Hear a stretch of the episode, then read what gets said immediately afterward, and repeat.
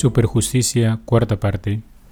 Olvido de lo creado, memoria del Creador, atención al interior y estarse amando al amado. Han oído que se dijo ojo por ojo y diente por diente, pero yo les digo, no repliquen al malvado, por el contrario, si alguien te golpea en la mejilla derecha, preséntale también la otra. Al que quiera pleitear contigo para quitarte la túnica, déjale también el manto. Quien te fuerce a andar una milla, vete con el dos. Quien te pida, dale, y no rehuyas al que quiere de ti algo prestado. La profundidad de una vida, según la voluntad de Dios, no es un cumplimiento superficial de un mandato, sino la transformación del corazón del hombre. Se trata de una purificación que obra la gracia de la palabra de Dios hecha carne en Cristo. Es un cambiar nuestros criterios de lectura de la realidad que nos rodea por las categorías del amor de Dios manifestado en Jesús, modelo de santidad. De modo que lleguemos a vivir todos los aspectos de nuestra vida en clave de misericordia. En estos versículos particularmente, se nos invita a ver más allá de la visión limitada de la ley del talión. Ciertamente aquella representaba ya un avance en el campo de la justicia respecto a una situación anárquica, ya que apuntaba a evitar los excesos de la venganza. Sin embargo, Jesús, nos invita a poner la mirada más allá. No se trata solo de refrenarnos en el mal, sino sobre todo de llevarnos a la práctica del bien. El poner la otra mejilla es uno de los grandes ejemplos de Cristo. Él mismo en su pasión fue abofeteado y ofendido en tantos modos.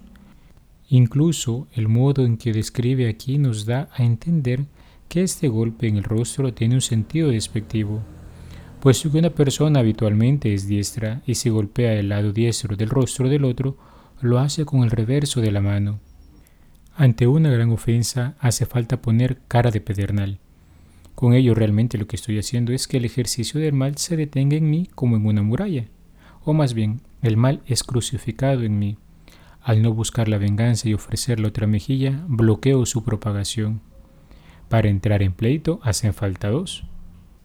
Esto quiere decir que cuando ataquen nuestra fe con argumentos elaborados y que parecen tener sentido bajo una máscara de racionalidad cerrándose el anuncio de la buena nueva, entonces no prediquemos ya con nuestras palabras, sino que como quien presenta la otra mejilla, presentemos nuestras buenas obras, para que viendo el buen testimonio se vea la realidad y la verdad de lo que anunciamos. Según el espíritu de las bienaventuranzas, despreciando incluso las cosas terrenas como el manto, Aquel que es pobre de espíritu muestra al mundo su dicha, incluso abandonando los bienes materiales, mostrando qué es lo que de verdad vale. De este modo, poniéndose en favor de bienes superiores, el hombre muestra dónde tiene puesto su corazón, y no solo eso, sino que incluso su vida llega a ser luz, porque revela a los demás la vanidad de los bienes terrenos cuando ellos no nos sirven para encaminarnos hacia el cielo. De alguna manera, la libertad de espíritu que se alcanza por la pobreza voluntaria nos lleva a la generosidad. La generosidad a su vez nos granjea el favor del hermano, y así por esta virtud el cristiano es capaz de alumbrar con sus buenas obras para alabanza del Padre.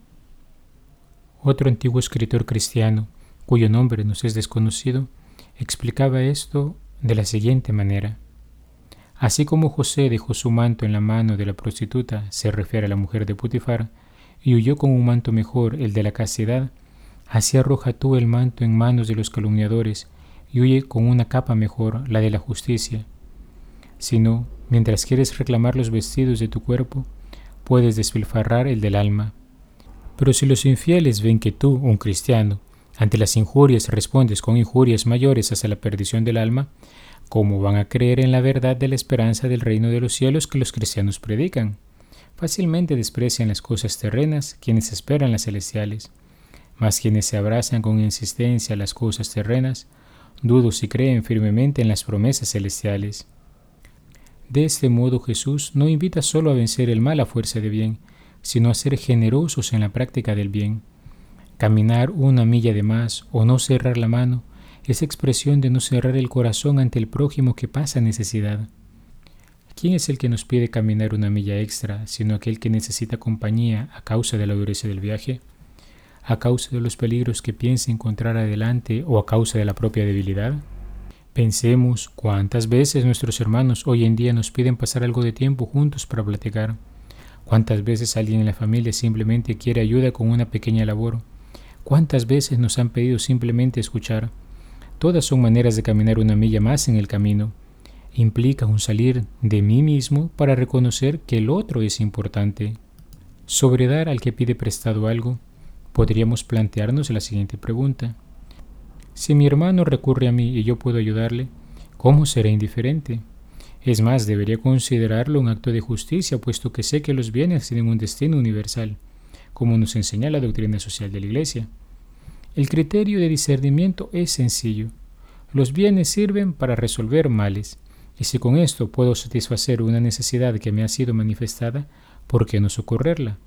¿No es acaso esto propio el efecto de la misericordia, la cual busca restituir una perfección donde ésta hace falta?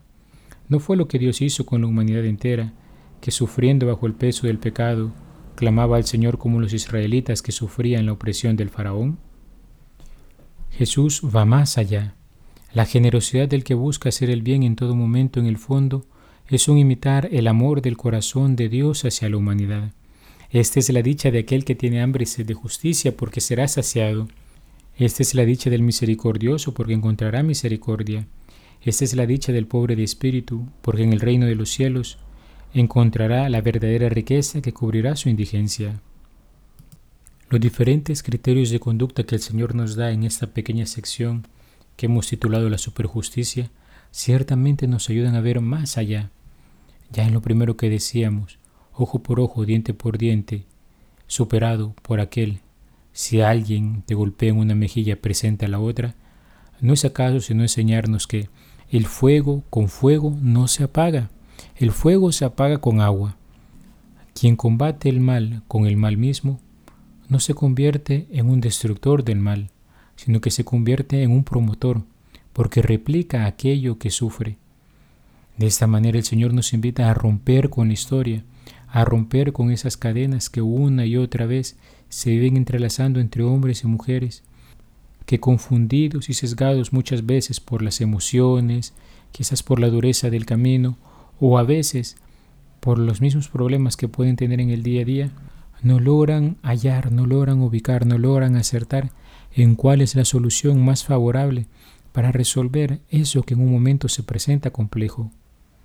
Ojo por ojo, diente por diente, era una ley de mínimos, pero nosotros estamos llamados a ir más allá, a amar, a pagar el mal con el bien, a buscar sembrar bien en todas partes, sabiendo que el Señor hará que aquella semilla, aquel germen de bien, dé fruto a su tiempo. Ser generosos a la hora de compartir los bienes materiales nos llevará ciertamente a ser aún más generosos cuando se trate de aquellos bienes del alma. No negar nuestro auxilio al hermano, al fin de cuentas es reproducir en nosotros los mismos sentimientos, pensamientos, palabras y obras de Cristo Jesús. Comenzamos a amar con su corazón. Esta es una característica que debería ser manifiesta en todos aquellos que busquen vivir una espiritualidad del Sagrado Corazón de nuestro Señor. No solo evitar devolver mal por mal, sino detener el mal en sí mismo, crucificar el mal en uno y sembrar el bien transformar aquella ocasión de muerte en una ocasión de vida. Es vivir y entrar en el amor del Señor, que ha venido no solo a sanar las heridas, sino a fortalecer los corazones que estaban afligidos. El amor del Señor, que emana como de una fuente a través de estas palabras del Sermón de la Montaña, son como esos ríos, de los cuales hablaba ya el profeta Ezequiel o el Salmo 1, que van regando todo y conforme van pasando, van haciendo que todo lo que tocan se va transformando, de modo que las plantas, los árboles, que son regados por esa agua, transforman sus frutos, y son frutos de eternidad, queridos hermanos.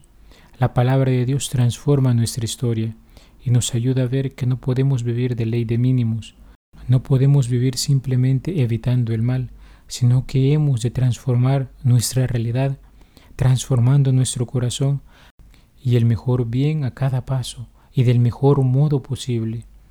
Ser generosos con el Señor significa estar convencidos de que Él nos se deja ganar en generosidad, significa estar convencidos de que Él nos amó, significa querer dar a conocer su amor. El primero que vivió esto, dándonos ejemplo, fue el mismo Señor, que en su pasión fue llevado al madero como cordero al matadero. Fue injustamente acusado, insultado, bofeteado, flagelado, clavado en cruz. Él, por salvar a la humanidad, no dio algo, lo dio todo. Queridos hermanos, roguemos al Señor nos conceda la gracia también de sabernos donar totalmente en el amor, sino de siempre contestar con el bien, buscando que sea el amor de Dios es que se esparza y transforme toda realidad en la que nosotros nos movamos. Que este sea nuestro anhelo en este día. He sido el Padre Juan Carlos Cuellar desde la parroquia Santa Alicia en Altavista. Que Dios te bendiga. Alabado sea Jesucristo, por siempre sea alabado.